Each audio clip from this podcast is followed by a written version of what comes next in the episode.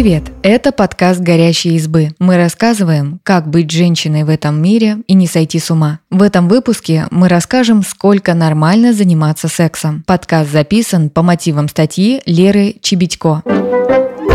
Прежде чем мы начнем, хотим попросить вас об услуге. Если вы слушаете подкаст техники Apple, пожалуйста, поставьте нам оценку и напишите отзыв в приложении Apple Podcasts. Это поможет нам развиваться и выпускать интересные подкасты дальше. Мы будем очень вам благодарны. А теперь поехали! Секс – важная часть нашей жизни, о которой начали открыто говорить только последние несколько лет. Сексуальная безграмотность порождает много вопросов, которые могут заставить сомневаться в себе. Сколько нормально заниматься сексом? А есть какая-то норма? Что делать, если мне хочется секса чаще, чем моему партнеру? А если не хочется вообще? На наши вопросы ответила семейный психолог, секс-консультант и тренер Зоя Пришивалка.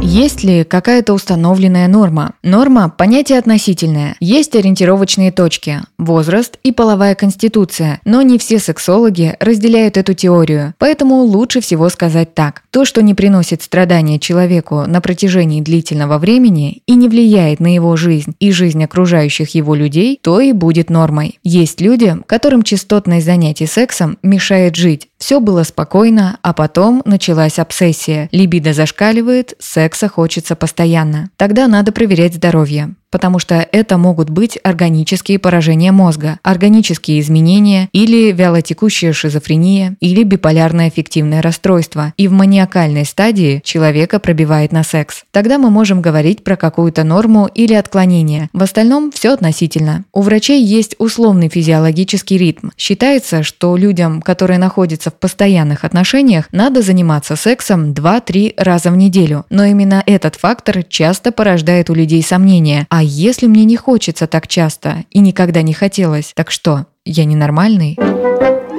Зачем знать свою половую конституцию? Все люди разные, и у каждого своя потребность в сексе. Кому-то хочется заниматься им чаще, кому-то реже, а кому-то не хочется вообще. И часто в парах из-за этого возникает недопонимание. К семейному психологу, секс-консультанту и тренеру Зои Пришивалка часто приходят клиенты с запросом «мне надо больше заниматься сексом» или наоборот, меньше. И именно для этого важно пройти тест на половую конституцию, чтобы понять, а что дано природой. Сколько у человека есть физических ресурсов, чтобы появилось физиологическое возбуждение. И иногда оказывается, что люди с довольно средним показателем ведут себя как сильным. Им надо много и часто. Либо наоборот, говорят, что им не хочется секса вообще. И тут надо разбираться подробнее. Возможно, что-то происходит с либидо, а возможно, человек закладывает в секс определенные смыслы, которые он недополучает в обычной жизни и пытается их получить за счет учащения половых актов.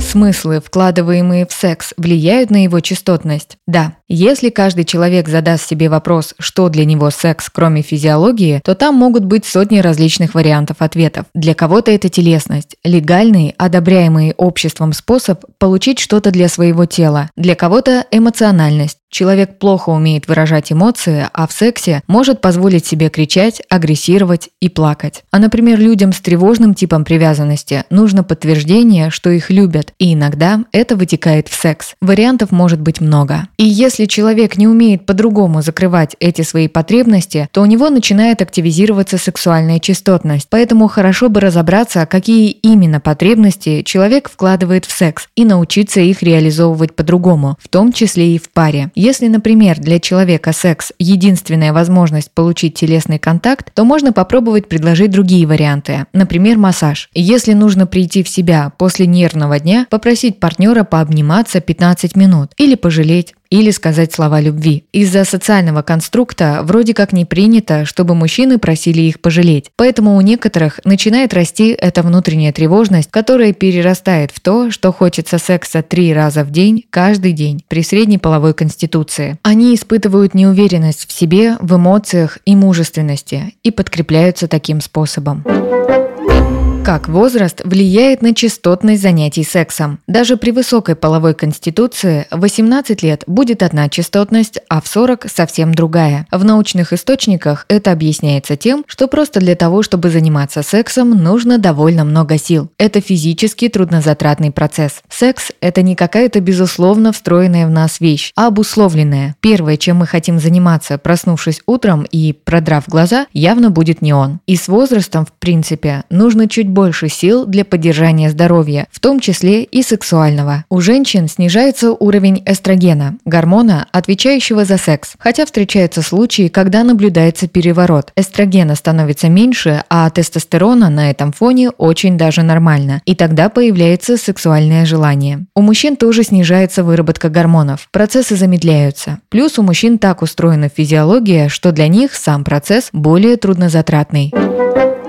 У мужчин и женщин разный уровень сексуального желания. Правда или миф? В научной литературе и в обучениях по сексологии есть такая теория. Сексуальность мужчины сосредоточена в рептильном мозге, в самом нижнем отделе, который раньше всех появился у людей, и она очень активная. Мало что сдерживает мужчину в его стремлении размножиться. Поэтому если мы будем брать теорию о тормозе и газе, про которую писала Эмили Нагоски, то у мужчин этот тормоз работает хуже. У женщины центр сексуальности находится в лимбической системе, где сосредоточено все, что касается эмоций. Поэтому женщины так контекстуально зависимы от секса. Нам важно быть успокоенным, чтобы заработал газ, и тормоз у нас более чувствительный. Но есть важная вещь, о которой обязательно нужно сказать. Очень многие мужчины думают, что если пенис встал, то они хотят секса. Любая женщина может так потрогать мужчину, что у него встанет пенис, но он может не хотеть ее или не хотеть заниматься сексом сейчас. Люди часто путают физиологическое проявление процессов возбуждения и сексуальное влечение, то, что происходит на эмоциональном, психологическом уровне. И вот это влечение и зависит от нашей половой конституции.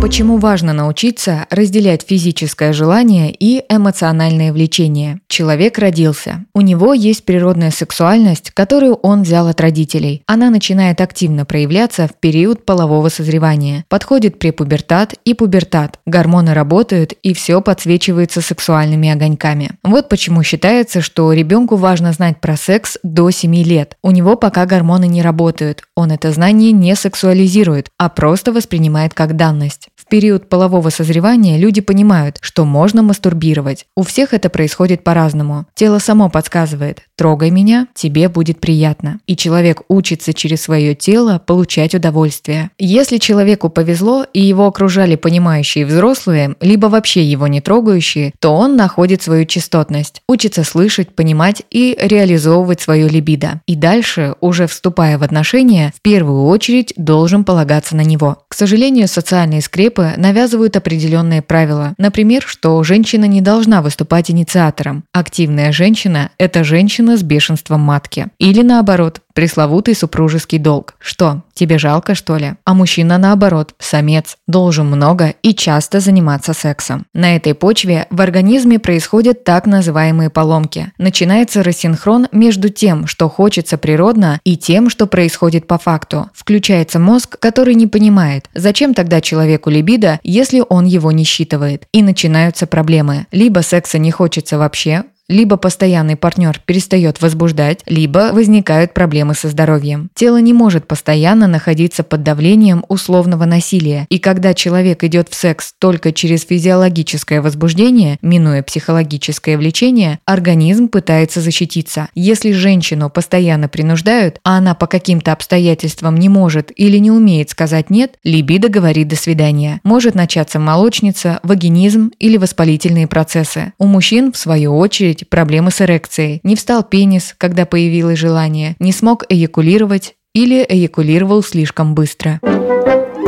Как реализовать свою половую конституцию? На самом деле это несложно. Во-первых, каждый человек может сам удовлетворять свою потребность в сексе. Мастурбацию никто не отменял. Секс – это не только пенисно-вагинальный акт. Во-вторых, если вы состоите в отношениях, нужно научиться общаться. Вот как в идеале должна проходить коммуникация в паре о частотности секса. Человек осознает свою половую конституцию и конституцию своего партнера. У человека есть индульгенция в любое время дня и ночи создавать себе сексуальный контекст, приходить к партнеру и говорить «я захотел секса». Это и подразумевает близость и доверие между людьми, показать эмоцию и быть в этой эмоции принятым. Ответом могут быть несколько вариантов. Во-первых, пойти и заняться сексом. Во-вторых, партнер может ответить, что не хочет сейчас физически, но у него есть руки, рот, пальцы и игрушки. В-третьих, он может пойти просто полежать рядом или потрогать эрогенные зоны, пока человек мастурбирует. В-четвертых, у партнера есть индульгенция на слово «нет». Важно понять, если в данный момент вам сказали «нет» на вашу потребность в сексе, это не значит, что сказали «нет» вообще вам. Обычно у людей происходит дисконнект именно в коммуникации она очень важна. Вообще, чтобы заниматься сексом полно, человеку важно находиться в сексуальной стадии сотрудничества. Всего их три. Первая стадия. Я могу получить удовольствие от своего тела. Затык в том, что многие люди даже не могут вступить в эту стадию. Упущен мастурбаторный период. Не могут получать удовольствие от тела, не говоря уже о сексуальном удовольствии. Вторая стадия – стадия близости. Хочу получить сексуальное удовольствие от другого человека. Для этого нужно рассказать ему то, что я узнал про себя на предыдущей стадии. И если тут возникает вопрос, то человек автоматически в отношениях спускается на первую стадию. Проще помастурбировать, чем заниматься сексом с кем-то. Третья стадия – сотрудничество. Я могу свою потребность не активизировать, а посмотреть на другого человека и пойти ему навстречу.